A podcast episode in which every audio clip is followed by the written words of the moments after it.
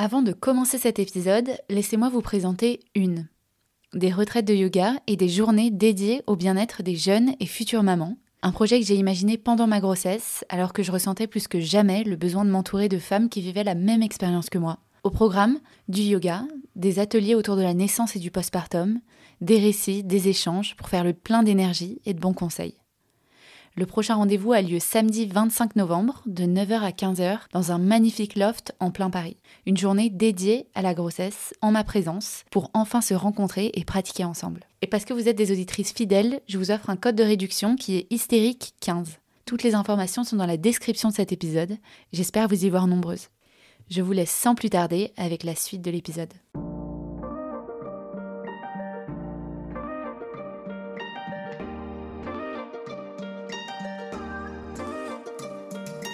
Bienvenue dans Hystérique, le podcast qui permet aux femmes de dire tout haut ce qu'elles vivent tout bas. Je m'appelle Clarisse, je suis professeure de yoga et j'ai créé ce podcast bienveillant qui autorise chacune à s'exprimer pleinement pour une parole plus libre et déculpabilisée. Parce qu'elle a longtemps été considérée comme une névrose féminine, l'hystérie représente aujourd'hui le symbole de la mauvaise prise en charge des troubles féminins par la société. Endométriose, fausse couche, ménopause, surcharge mentale. Dans chaque épisode, vous découvrirez l'histoire inspirante de femmes qui nous confient comment elles ont réussi à surmonter et à apprivoiser ce qui semblait faire d'elles des hystériques. Autant de témoignages pour déconstruire les tabous féminins et décomplexer toutes celles qui nous écoutent. Marine avait sa carrière professionnelle toute tracée devant elle. Après son bac, elle se lance dans une prépa puis entre dans une grande école de commerce et développe sa carrière dans le marketing pendant une dizaine d'années.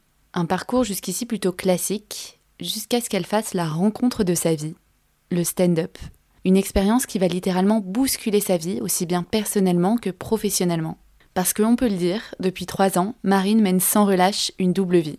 Responsable marketing dans une entreprise de cosmétiques le jour et humoriste le soir et le week-end.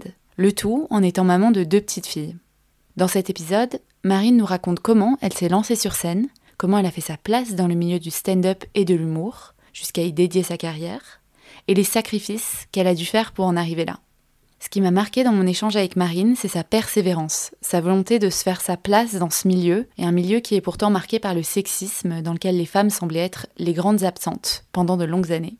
C'était un échange super inspirant avec Marine qui est aussi mon élève et qui pour une fois n'a pas fait de blague. Et c'est tellement rare que j'avais envie de le souligner parce que c'est jamais évident de rester sérieuse en une heure de cours avec elle.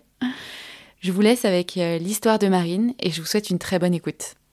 Hello Marine Hello Merci d'être au micro d'Hystérique. Je suis contente de te recevoir. Bah, je suis très heureuse et flattée d'avoir été invitée. Est-ce que tu peux commencer par te présenter, s'il te plaît?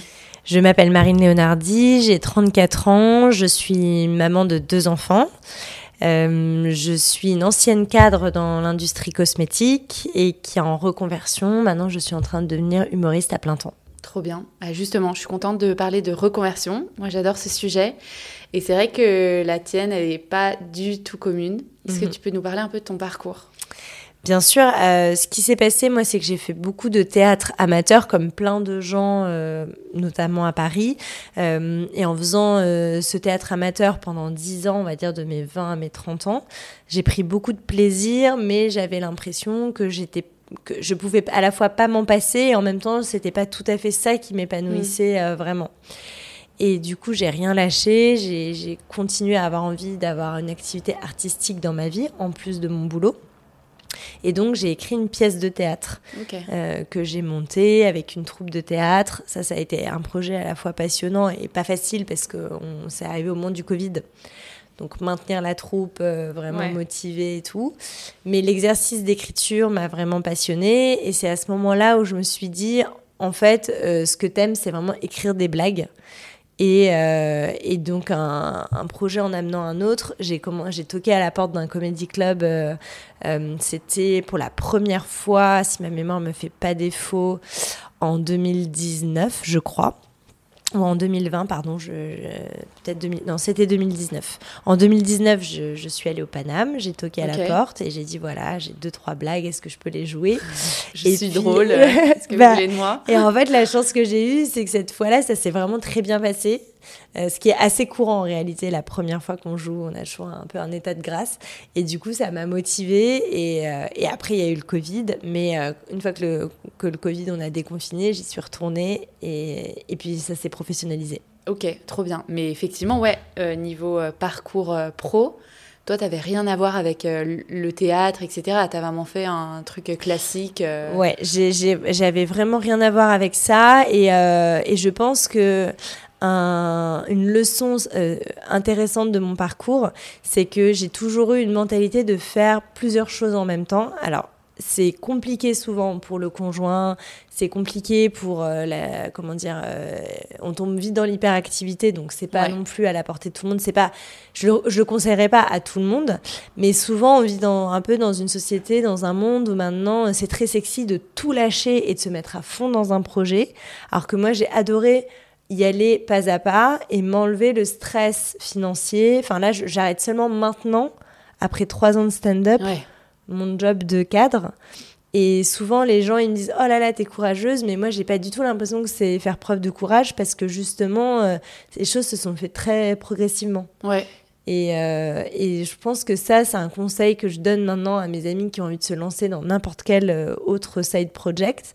C'est que le faire en parallèle, si évidemment le temps vous le permet, et c'est plus en plus compliqué avec l'âge et la maternité, mais moi j'ai commencé, j'avais 27-28 ans, on va dire, enfin le théâtre et tout ça, euh, bah, c'est top parce que on se sent beaucoup plus libre de tenter des choses. Ouais, ouais, ouais, je suis bien d'accord avec ce mode de fonctionnement. Mm. J'ai fait la même chose et je me suis sentie tellement plus sereine quand j'ai quitté euh, clair. mon boulot, etc. Je, je, savais pourquoi je le quittais en fait. Exactement. Et tu te lances et tu as déjà euh, des contacts, tu as déjà euh, une expérience.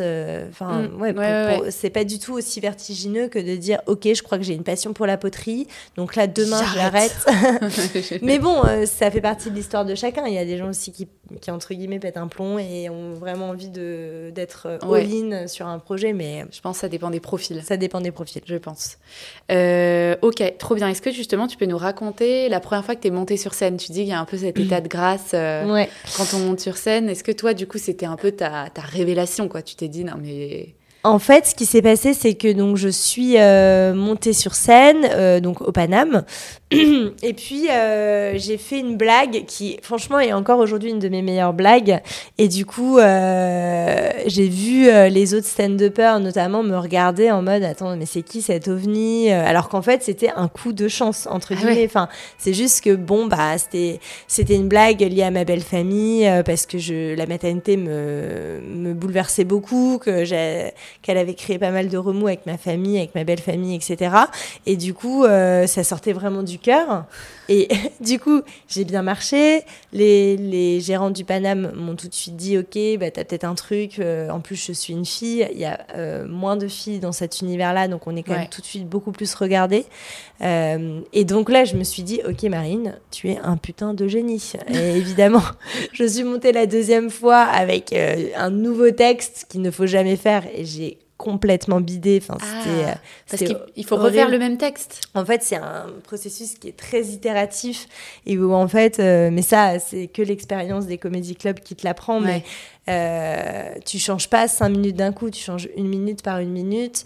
Euh, en sandwich entre deux blagues sûr parce qu'à du moment où, où, le public commence à ne plus rire tu lui mets le doute sur le fait que tu es drôle et même une bonne blague va moins bien marcher parce que ça fait trois minutes qu'il rigole pas avec toi, tu vois. Ah oui, d'accord, il y a une stratégie, quoi. Il y a des stratégies, etc.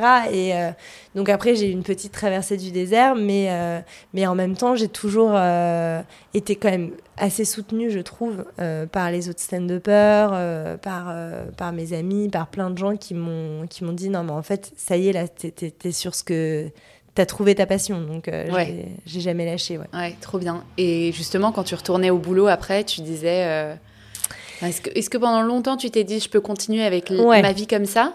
Ou est-ce qu'il y a un moment où tu t'es dit, en fait, euh, il y, a une partie de ma vie qui me correspond plus et j'ai envie de faire que ça, ou peut-être que ça devenait trop prenant? Je pense qu'au fond du fond de moi, quand j'ai vu, quand j'ai mis un pied dedans et que j'ai vu à quel point c'était professionnalisant, ça a été la surprise. parce que je le comparais beaucoup au, théâtre, au cinéma, où il y a beaucoup d'appelés, peu d'élus. Euh, euh, donc je me disais, bon, euh, je me lance là-dedans parce que j'en ai besoin intellectuellement, etc. Mais j'attends de voir ce que ça peut donner. Et très vite, j'ai vu que c'était très professionnalisant parce que c'est un petit milieu, hmm. justement, par rapport à la chanson au cinéma. On n'est pas beaucoup. Il y a une grosse barrière à l'entrée qui est celle de l'écriture et d'oser se lancer. Donc, euh, il n'y a pas beaucoup de nouveaux entrants dans le milieu. Enfin, je, débat souvent de ça avec les stand-uppers qui me disent non, pas du tout. C'est parce que toi, tu as atteint un niveau où il n'y a plus beaucoup de nouveaux entrants à ce niveau-là. Mais c'est vrai qu'en bas de la pyramide, il y a plein de gens qui tentent leur chance et qui arrêtent au bout de deux mois. Mais ça, je les compte pas. On va dire de gens qui persévèrent. Euh, on est, euh, moi, je vois 5 ou 6 nouvelles têtes par an. C'est pas énorme. Ah oui, avec un, cercle. Avec un niveau que j'estime correct et qui vont pouvoir persévérer, quoi. Donc, du coup, euh, du coup j'ai, quand j'ai vu que c'était très professionnalisant, là, j'ai, assez vite, au fond de moi, je pense que je savais que le choix se poserait. Mais tant que je pouvais faire les deux, je voulais vraiment faire les deux. Parce que c'est un milieu, le, le monde du stand-up, qui est quand même très intense. Euh, je trouvais un vrai équilibre avec mon job euh, chez Shiseido, euh, mon entreprise. J'étais pas malheureuse chez Shiseido. C'est pas genre j'étais super malheureuse dans la grosse boîte et j'ai eu besoin d'une respiration. C'est juste qu'à un moment donné, les journées font 24 heures et quand j'ai vu que le stand-up prenait le pas, j'ai ouvert la discussion avec Shiseido parce que T'as dû faire un choix, quoi. J'ai dû faire un choix. Et est-ce que ça t'a freiné justement le fait de passer d'un CDI super stable à, à cette situation qui est tout autre en fait parce que là j'imagine que t'es pas salarié euh. voilà. Bah en fait en effet il y a des choix après derrière qui sont euh, enfin qui sont courageux à faire mais surtout quand tu as une vie de famille. Ouais, c'est ça. moi j'ai deux enfants mon mari est entrepreneur euh, donc je suis quelqu'un comme plein de gens en France qui aime la sécurité qui a fait des, des, études comme ci comme ça qui a toujours été dans les rails. Donc c'est sûr que c'est vertigineux je me suis tranquillisée en me disant euh, déjà que je gagnais quand même correctement ma vie avec le stand-up. Ça aussi, ça a ah été un avantage de faire les deux en parallèle, c'est d'avoir le temps de faire augmenter les revenus côté stand-up. Et c'est quand même un milieu où on va pas se mentir, il y a, y a, de l'argent, enfin, il y a une appétence pour l'humour en ce moment. Euh, on est généreusement payé, parfois sur des événements, etc. Donc euh, ça, c'est quand même assez rassurant. Et, euh, et puis à un moment donné, je me suis dit, euh, je peux pas euh, toute ma vie euh, repousser sous, sous, prétexte de la sécurité. Enfin, j'ai la chance d'avoir en plus fait une bonne école de commerce. Ça a été dur pour moi. Je me suis battue à l'école pour y arriver. c'est un passeport qui me permet théoriquement de prendre des risques.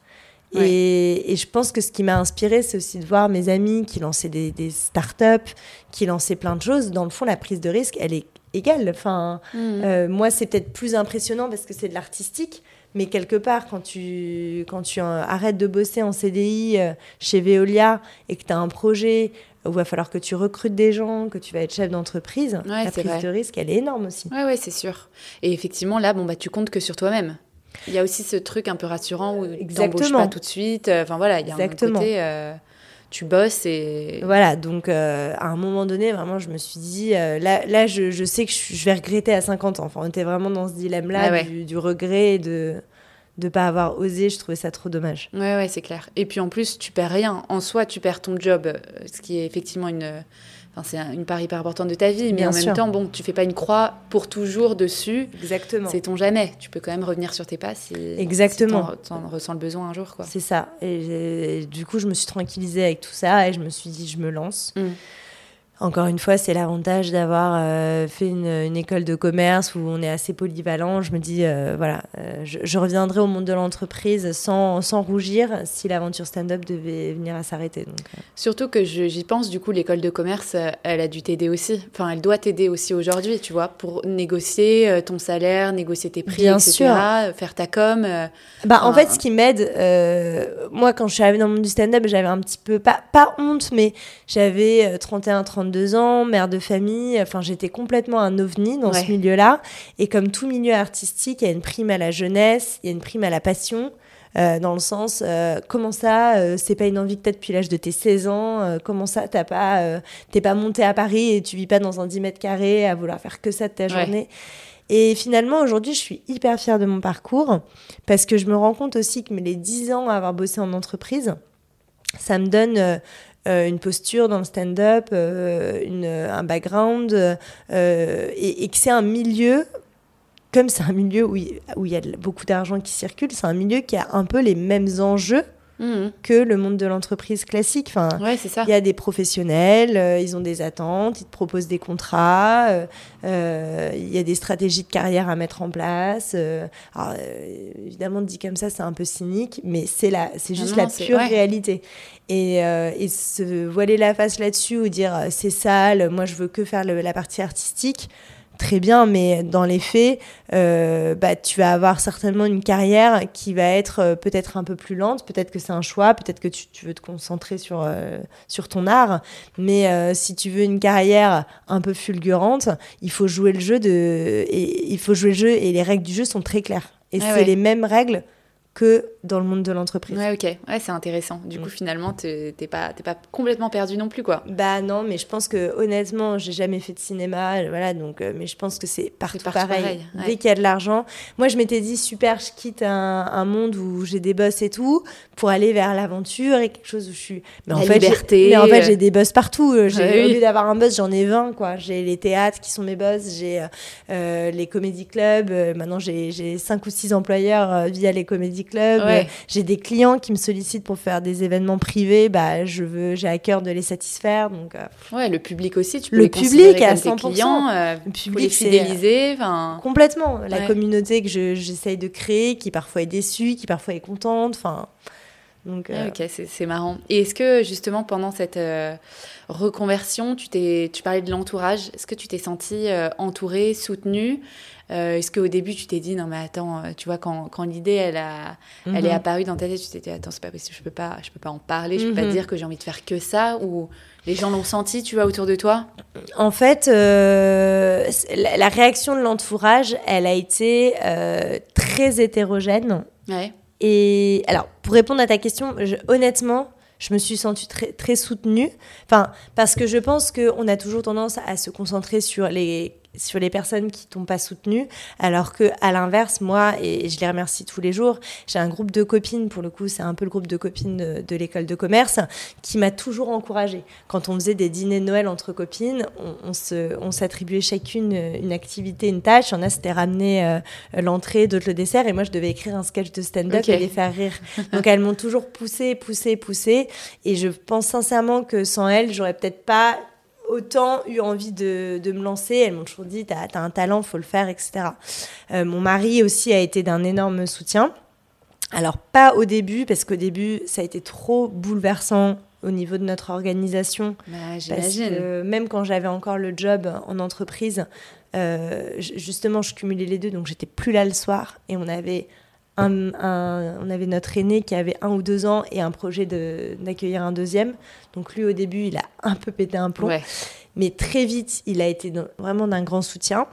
Après, il y a des gens, et, et c'est jamais ce qu'on pense, c'est ça qui est très perturbant, qui euh, font des remarques euh, un peu acerbes, du genre euh, ah donc euh, voilà, donc toi, euh, là du coup le soir tu es dans des bars et Alix, Alix c'est mon conjoint, Alix gère tout, ça te dérange pas. Euh, j'ai eu des remarques même de ma famille ou de ma belle famille compliquées.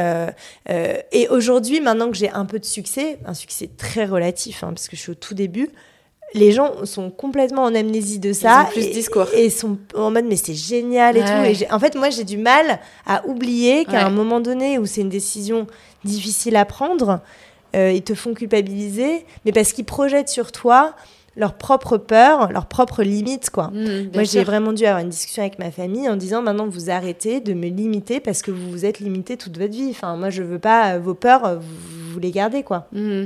Oui, et puis en fait, tu aurais eu un boulot qui te faisait rester jusqu'à 22h30 euh, au travail, on t'aurait pas dit attends, ton mari gère tout le soir. Mais complètement. On aurait dit ça va, euh, t'as l'air débordé. Euh. Mais complètement. Enfin, c'était vraiment une projection de, de, ce que la société attend des femmes, de, des, des, des peurs individuelles. Et, et, voilà. Et après, aujourd'hui, honnêtement, mes parents sont beaucoup plus dans le soutien.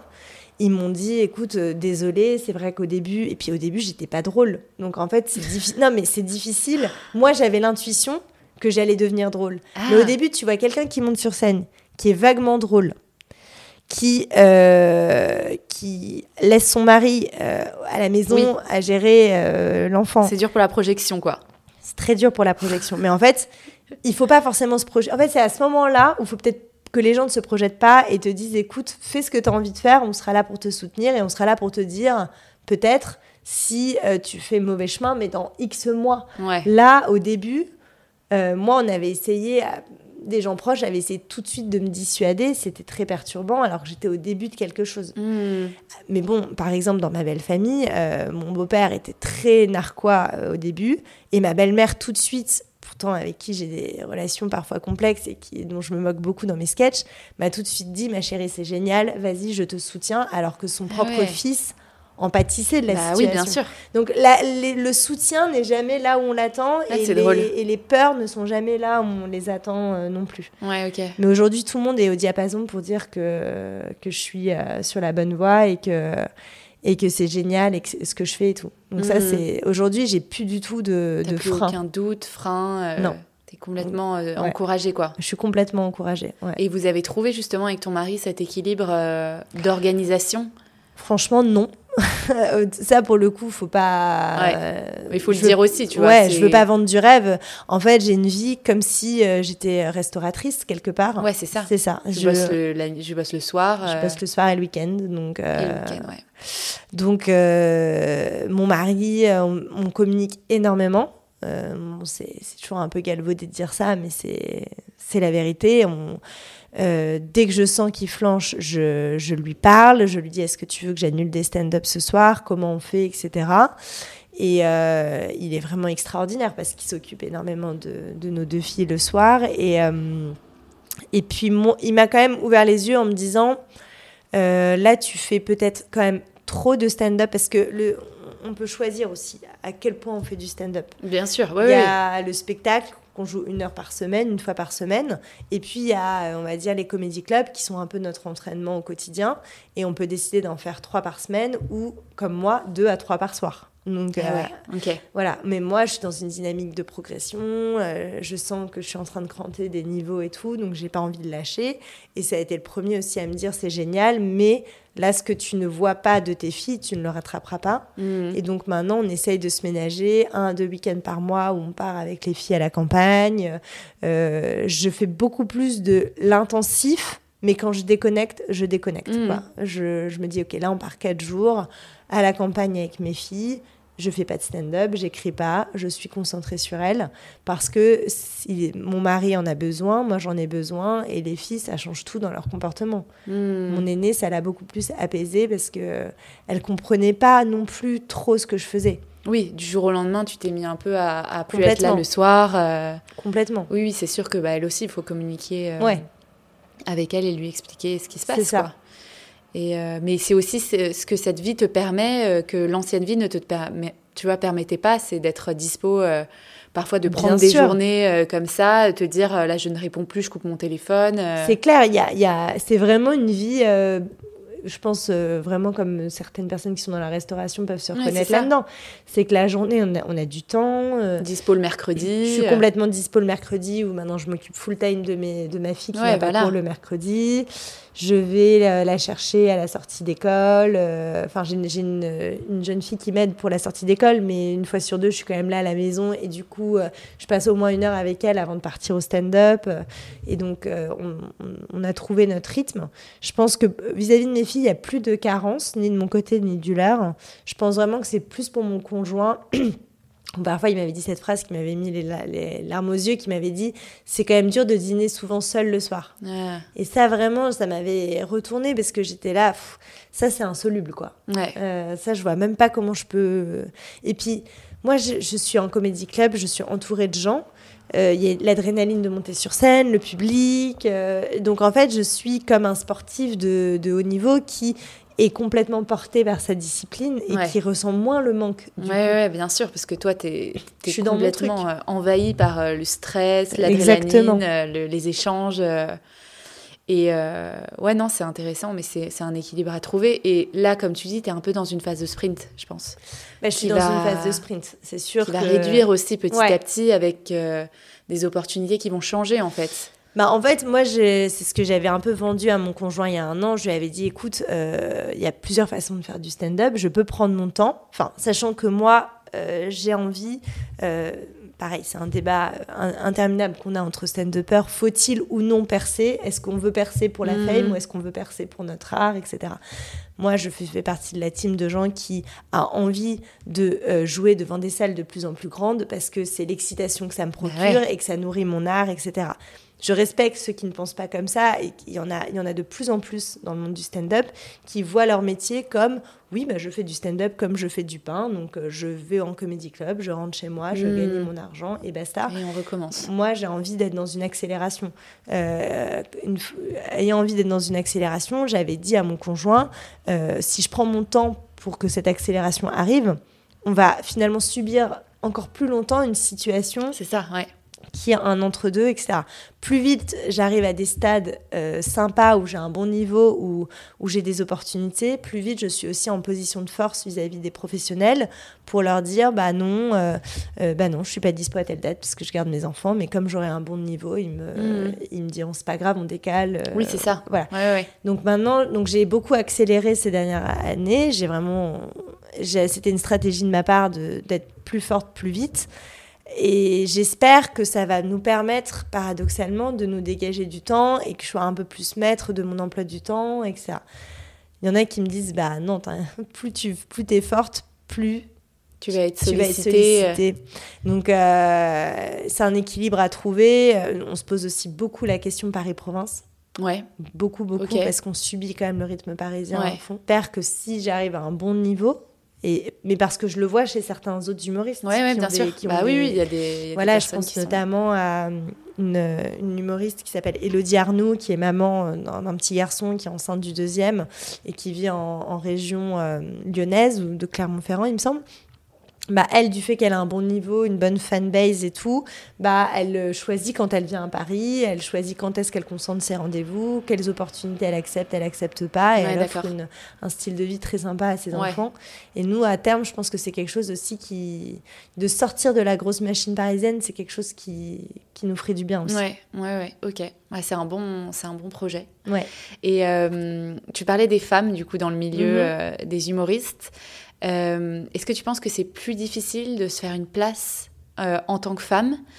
J'ai lu, tu vois, avant, de, avant notre entretien, que 70% des artistes stand-up qui viennent tenter leur chance, c'était des hommes.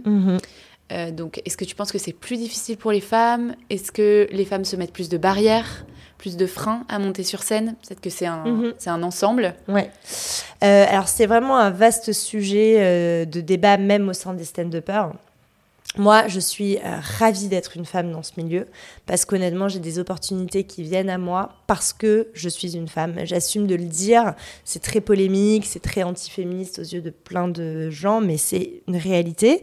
Maintenant, quand ces opportunités viennent, c'est aussi parce que j'ai un bon niveau. Euh, et euh, une opportunité qui vient à toi et où tu n'aurais pas un bon niveau, ça va créer un mauvais bouche à oreille, une mauvaise une déception, etc.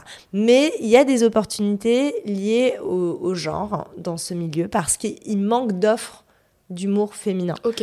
Donc, euh, il y a une demande. Il y a une demande de la part du public, il y a une demande du coup de la part des professionnels.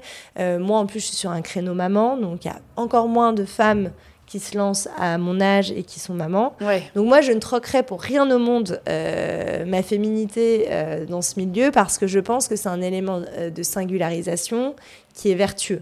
et puis de toute façon, je suis extrêmement fière d'être une femme et je n'aurais jamais de ma vie eu envie d'être un homme de base.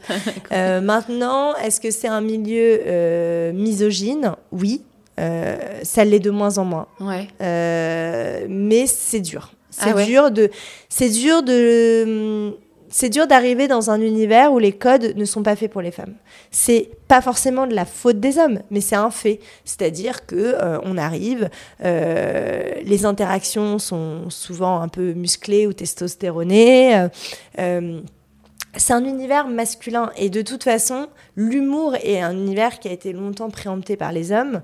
Euh, personnellement, je l'explique parce que euh, depuis qu'on est petite, c'est pas quelque chose qui est valorisé de faire rire en tant que femme. Mm. Moi, j'ai toujours essayé d'être dans la séduction par l'humour et on m'a toujours euh, renvoyé dans mes cordes en me disant mais qu'est-ce qu'elle essaye de faire elle? Pourquoi? Enfin c'est quoi ces blagues bizarres? Mais jusqu'à tard encore en école de commerce j'ai le souvenir de gars qui étaient qui me regardaient un peu en mode elle est gênante. Ah et, quand je me suis lancée ces mêmes gars m'ont écrit en mode ah c'est trop bien t'avais vraiment ça en toi j'ai envie de dire mais connard t'aurais pu m'encourager au moment où j'essayais de le faire mais une fille on l'encourage pas euh, il y a une grosse culture du charriage chez les garçons qui n'existe pas chez les femmes. Entre femmes, quand tu te charries, parfois les, autres nanas te regardent un peu en mode Pourquoi elle dit ça? Elle est méchante en fait. tu vois Mais parce que c'est ce que la société projette de nous. Faut pas se charrier. Une femme, vaut mieux. En fait, il y a une phrase en ce moment qui circule beaucoup, mais qui je pense est très euh, révélatrice de ce qu'on attend des femmes.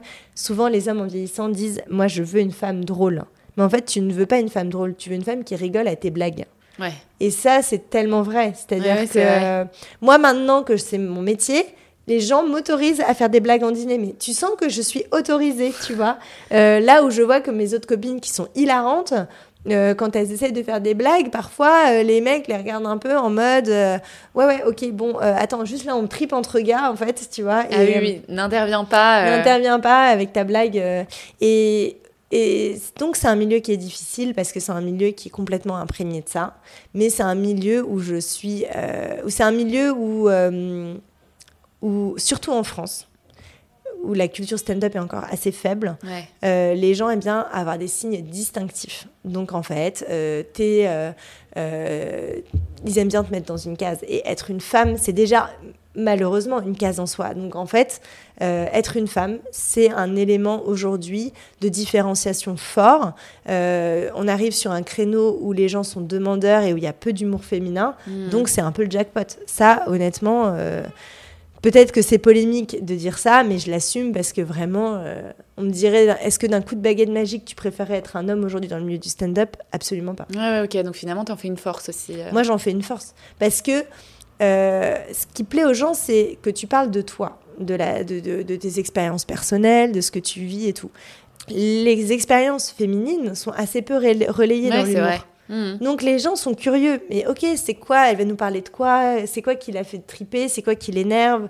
Donc tu arrives sur scène, après cinq mecs qui ont parlé de, je sais pas, c'est hyper caricatural ce que je veux dire, mais parler d'une leur blague c'est sur des soirées entre potes sur euh, ce qu'ils vivent quand ils font des fives enfin machin. Et puis toi t'arrives tu parles de ta chatte de ton périnée de tes gosses qui te cassent les couilles de ton mari qui machin de la charge mentale et tout bah les gens ça change donc t'as toute leur attention ouais ouais c'est clair et en plus, j'ai l'impression que justement, par rapport à ce que tu dis, il y a de plus en plus de femmes en fait qui percent aussi, qu'on voit sur les réseaux sociaux, qu'on partage, euh, qui nous font rire. Je, vois, Camille Lelouch que je vois partout sur Instagram euh, et qui a plein de, enfin, une communauté énorme quoi. Bien sûr, mais moi je suis ravie. Euh, moi, de toute façon, j'ai une passion illimitée pour les femmes en général. Je trouve qu'on on vit des choses tellement dures et surtout on intériorise tellement de choses avant de se rendre compte de, à quel point c'était pas normal de vivre certaines situations. Aujourd'hui, ça va beaucoup mieux, Dieu merci. Euh,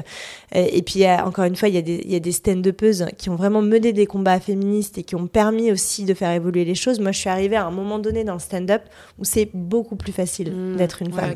Euh, il y a 5 ans, il y a 6 ans, c'était pas le cas. Il y avait vraiment des nanas qui se battaient euh, pour faire une place aux femmes et on leur doit beaucoup aujourd'hui. Enfin, c'est des noms qui commencent à être euh, vraiment connus du grand public. Je pense à des nanas comme euh, Laura Domange. Il y a eu ma, enfin, Maodrama, Tani qui sont aussi des, des, nanas qui ont créé le Comedy Love qui est une scène, alors pas que féministe d'ailleurs, qui est aussi LGBT, qu'il y a plus. Donc vraiment faire une place aux gens qui n'avaient pas de place a priori dans ce milieu-là. Hmm. Ça a été vraiment quelque chose qui a ouvert la voie et aujourd'hui, on a toute la liberté de, de, prendre la parole en tant que femme dans ce milieu. Et en effet, des Camille Lelouch, des Nawel Madani, euh, mais il y, y, a plein d'humoristes femmes absolument géniales, mais même plus, enfin, plus loin de nous, mais parce qu'elle a plus de, plus de longévité, mais Anne Roumanoff. Enfin, c'est vraiment. Alors, moi, moi, évidemment, Florence Foresti, qui a été, je pense, une source d'inspiration énorme dans ma carrière. Ces nanas-là, ça a vraiment ouvert une voie. Et euh, elles sont extrêmement inspirantes. Heureusement qu'elles sont là. Et hum, on parlait un peu de réseaux sociaux, de communauté, etc. Est-ce que tu ressens les freins dont tu parlais quand on est une femme et qu'on fait de l'humour sur, euh, sur les réseaux sociaux, tu vois, Instagram, Facebook euh, Là où tu postes tes vidéos, est-ce que tu te sens encouragée? Est-ce que tu sens que c'est simple d'avoir sa communauté Ou au contraire, là aussi, tu sens qu'il y a de la réticence pour le coup, je dirais, euh, je dirais que c'est plus simple parce que, euh, mais je, je, pense que ça tient à la communauté que je, que je vise. Euh, il n'y avait pas de calcul de ma part, mais de fait, je parle beaucoup aux mamans. Et donc, c'est une communauté extrêmement engagée sur les réseaux, très encourageante, euh, qui se reconnaît très vite dans les propos. Donc, euh, moi, j'ai beaucoup de chance parce que, encore une fois, quand on a une communauté qui est assez euh, identifiable, mais c'est le cas pour n'importe quel sujet, quand on sait qui on touche et qui est son public, ce public-là devient très vite accro et très, très soutenant. Donc moi j'ai cette chance, donc euh, je, je, trouve que c'est une force et il y a une vraie sororité euh, sur les réseaux. Je prends très rarement de remarques négatives des femmes sur les réseaux. Ok. Euh, maintenant, euh, parfois, moi, j'ai toujours un positionnement un peu trash ou polémique sur certains sujets. Euh, et donc, ça peut, oui, ça peut arriver. J'ai fait une vidéo sur les hypersensibles qui a finalement, avec le recul, plutôt bad, qui a buzzé, mais plutôt bad buzzé, entre guillemets. Mais non, enfin, qui a bien marché. Elle m'a ramené plein, plein de followers, mais ça a déchaîné les passions en commentaire. Et bah, c'était mon premier contact avec les haters. Ouais. Alors, il y en a où vraiment c'était gratuit, et il y en a qui ont fait évoluer ma réflexion quand même. Attention à pas être caricatural sur les hypersensibles, etc. Et donc, en fait, aussi, euh, les haters, euh, il faut prendre ce qu'il y a de bon à prendre euh, là-dedans. Hmm. si tu déchaînes les passions, c'est que tu l'as cherché. Moi, je le cherche. Donc, à je le cherche. Il faut aussi que je prenne le temps de comprendre euh, si c'est des haters euh, intelligents ou si c'est des haters euh, parce qu'il y en a qui mettent sous mes vidéos putain t'as vraiment les oreilles décollées ma pauvre bon ça on s'en fout quoi. Mm. enfin c'est des vraiment haters de bas étage. Mais après des vrais haters qui disent bah ta vidéo m'a blessé euh, bon, après ils mettent brûle en enfer, bon ça c'est un peu too much, mais quand ils mettent juste ta vidéo m'a blessé, parfois j'essaie de comprendre ce qu'il y avait de vraiment blessant dans ma vidéo et est-ce que je peux faire évoluer mon propos vers plus de subtilité. Ouais, d'accord. Oui, mais après bon, il y, a toujours ce débat de est-ce qu'on peut rire de tout et... Bien sûr. Non mais tu peux pas, tu peux pas plaire à tout le monde. Parfois j'hallucine, on me reprend sur des trucs, je dis ouais t'as été vexé de ça, c'est chaud quoi. Hmm. J'ai fait une vidéo sur les belles-mères toxiques, qui sont toutes les remarques débiles que peuvent faire les belles-mères ou les mères d'ailleurs. Euh, ah tu l'as comme ça ta fille, ah, c'est marrant enfin tu vois, les trucs débiles. J'ai eu des belles-mères qui, euh, qui m'ont écrit des pavés en mode je suis outrée par ta vidéo. Je suis là, non mais vraiment ma grande, c'est que t'as pas de très gros problèmes dans ta vie quoi. Enfin là, on va se détendre. Euh. Oui, ou qu'elle a des problèmes à régler avec sa propre famille. Exactement, euh, ouais.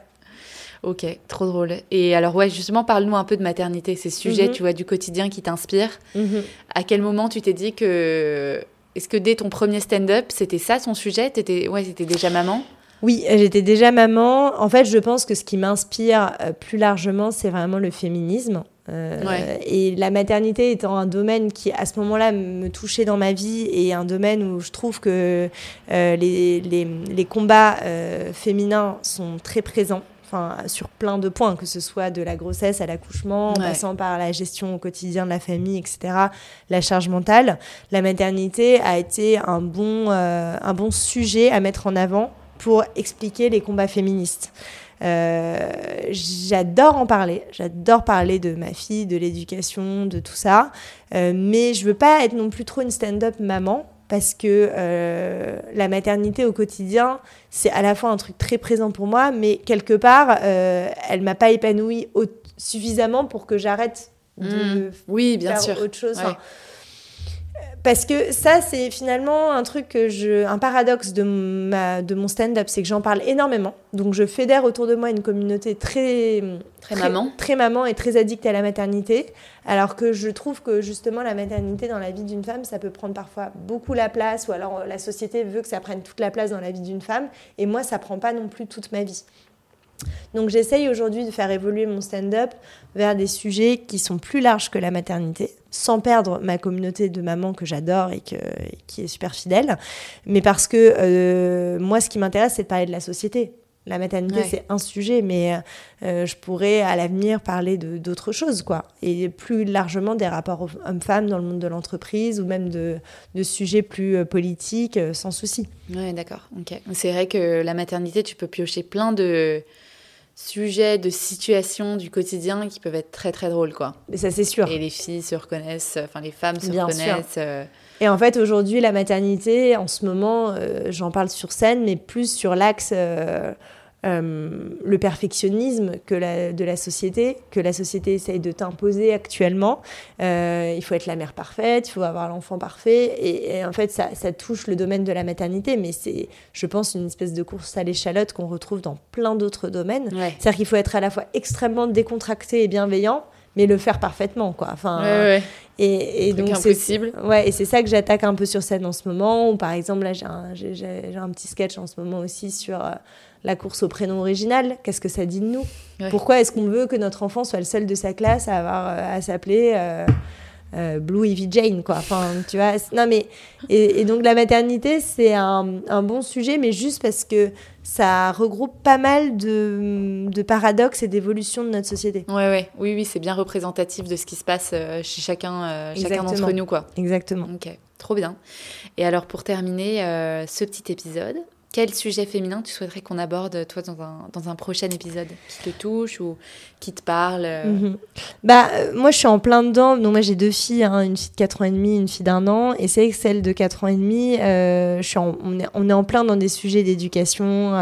Qu'est-ce qu'on peut prendre ou pas prendre de l'éducation positive Qu'est-ce qu'on, Est-ce qu'on doit projeter sur son enfant des ambitions, etc., pour accélérer son développement personnel ou est-ce qu'il faut laisser son enfant tranquille Et du coup, moi, je sais que je suis suis sensible à ces sujets-là en ce moment et d'avoir quelqu'un euh, qui interviendrait dans le podcast qui serait euh, vraiment sur cette partie éducation, mais pas qu'avec l'œil euh, récent, de, mmh. pas avec que les effets de mode, mais vraiment un, un pédopsie qui t'expliquerait bah, euh, est-ce que le milieu social conditionne tant que ça l'enfant? Comment est-ce qu'il faut lui faire faire tennis, danse, théâtre, comme nous c'est le cas, ou est-ce qu'en fait c'est complètement euh, écrasant pour le gamin? Mm. Moi, c'est vraiment des réflexions en cours qui, qui m'intéressent beaucoup. Ouais, vraiment sur la psychologie de l'enfant. Sur la psychologie de l'enfant, je pense que c'est un sujet qui a été évoqué mille fois en podcast, donc c'est rien de nouveau sous le soleil, mais, euh, mais c'est c'est un sujet que je trouve intéressant et, et, et surtout enfin extrêmement important pour son enfant. Hmm. Moi, je sais que je me, je me renseigne finalement pas assez et je me dis parfois je suis peut-être complètement euh, une artiste peintre avec ma fille et que je suis en train de lui préparer tranquillement sa, ses dix prochaines années de psychanalyse. et, euh, et, voilà, et donc euh, ouais, ça, ça m'intéresserait. Elle est déjà venue te voir en, spectacle? Écoute, elle est venue pour la première fois il y a quelques semaines. Ah. En, réalité, il y a un ou deux ans, j'ai senti qu'elle était très affectée par le stand-up parce qu'en fait, elle me voyait partir tous les soirs et elle avait, elle avait, euh, en fait, on avait mal à, amener les choses. Je lui avais, elle avait, elle commençait à prendre des cours de théâtre pour son plaisir et je lui avais dit, tu vois, c'est un peu le métier de maman. Donc en fait, elle avait fait un amalgame en mode maman prend plus de plaisir le soir à aller au théâtre qu'à passer du mmh. temps avec moi. Ok. Donc euh, elle avait même pris elle en grippe ses cours de théâtre. Ok.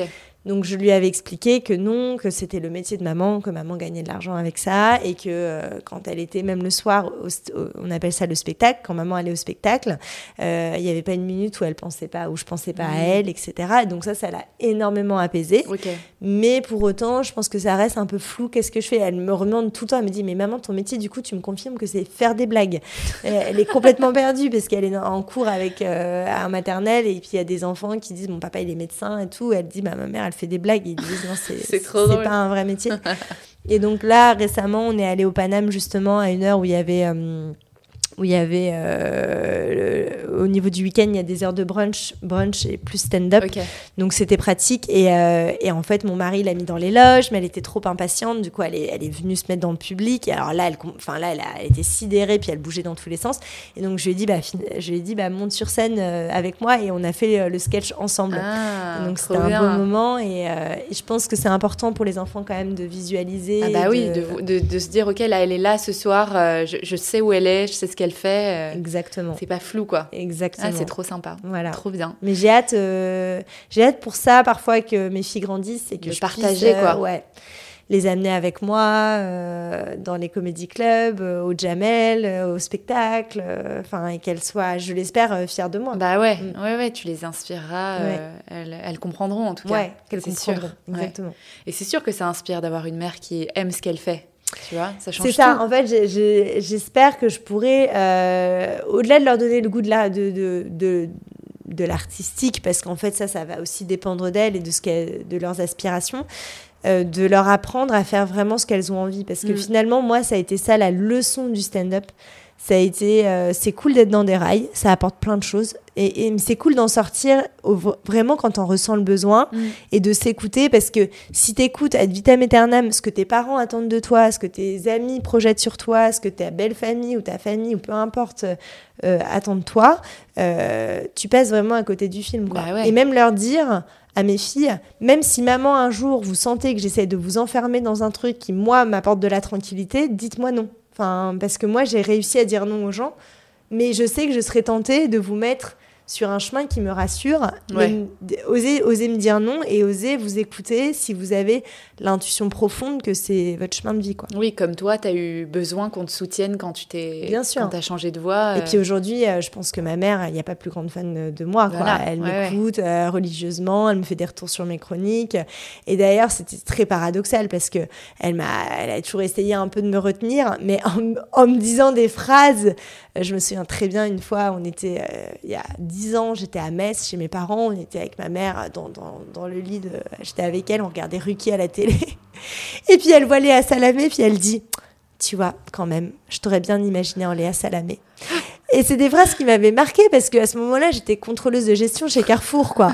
et, euh, et, je savais que ça la rassurait aussi que je sois contrôleuse de gestion. Mais finalement, elle m'avait, elle avait elle avait senti peut-être un truc ou, elle avait, ou ah. peut-être qu'elle avait planté en moi la graine de d'aller vers ces, ces disciplines-là. Elle, elle, a toujours essayé à la fois de me mettre sur des voies classiques en me disant c'est quand même dommage que tu fasses des chiffres, t'es plus littéraire. Enfin, il y avait toujours eu ce paradoxe, quoi. Euh.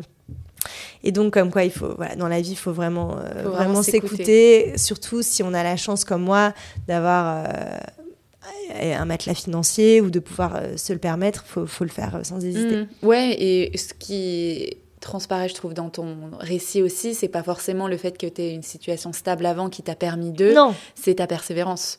Et le fait que tu y crois et que tu vois, tu t'es donné les moyens, tu vois, il n'y a, pas de secret. Non, mais c'est sûr, parce qu'en fait, quand je vois autour de moi, bah, vraiment, moi, je vais pas cracher dans la soupe, j'ai de la chance d'avoir un matelas financier, euh, euh, un peu d'aide de mes parents et surtout beaucoup de, de, l'aide de moi-même, d'avoir une vie euh, de cadre pendant 10 ans. Donc, mm. forcément, on met un peu d'argent de côté et tout. Mais quand même, quand je vois le dénominateur commun de tous ceux qui se lancent dans le stand-up. Il y a vraiment des situations euh, personnelles et financières qui sont très différentes en fonction de l'âge et des milieux sociaux. Et le dénominateur commun, c'est la passion et la certitude d'être au bon endroit au bon moment. Et finalement, il n'y a que ça qui, qui drive. Mm. Et, euh, et, pour ça, bah, il faut, c'est un mélange de talent, de travail, quand même beaucoup de travail. Et vraiment, moi, j'ai jamais autant cru au destin que maintenant. C'est-à-dire mm. que j'ai jamais autant travaillé pour me provoquer mes opportunités, mais tout en, en vraiment me disant euh, ma bonne étoile, quoi. Ouais, ouais. Et, euh, et donc, euh, c'est un mélange de tout ça et il faut, il faut y aller, quoi. Il faut vraiment y aller. et puis, moi, je, je, me le dis tous les jours. Je me dis, si je dois revenir à une vie plus classique, plus rangée, je le ferai et je serai fière de moi quand même. Mmh. C'est ça qui est important. Ouais, ouais, sans regret. Sans regret. Ouais. Trop bien. Eh ben, on peut conclure euh, l'épisode là-dessus. Super, merci, merci Clarisse pour l'invitation. Merci, à bientôt. À bientôt. J'espère que cet épisode vous a plu. Un grand merci pour votre écoute. Si vous souhaitez soutenir le podcast, n'hysitez pas à vous abonner et à mettre 5 étoiles sur votre plateforme d'écoute dès que vous avez un petit moment. Vous pouvez également me laisser un commentaire ou me contacter directement sur le compte Instagram hystérique.podcast pour partager votre histoire et à votre tour libérer la parole. Je vous dis à la semaine prochaine.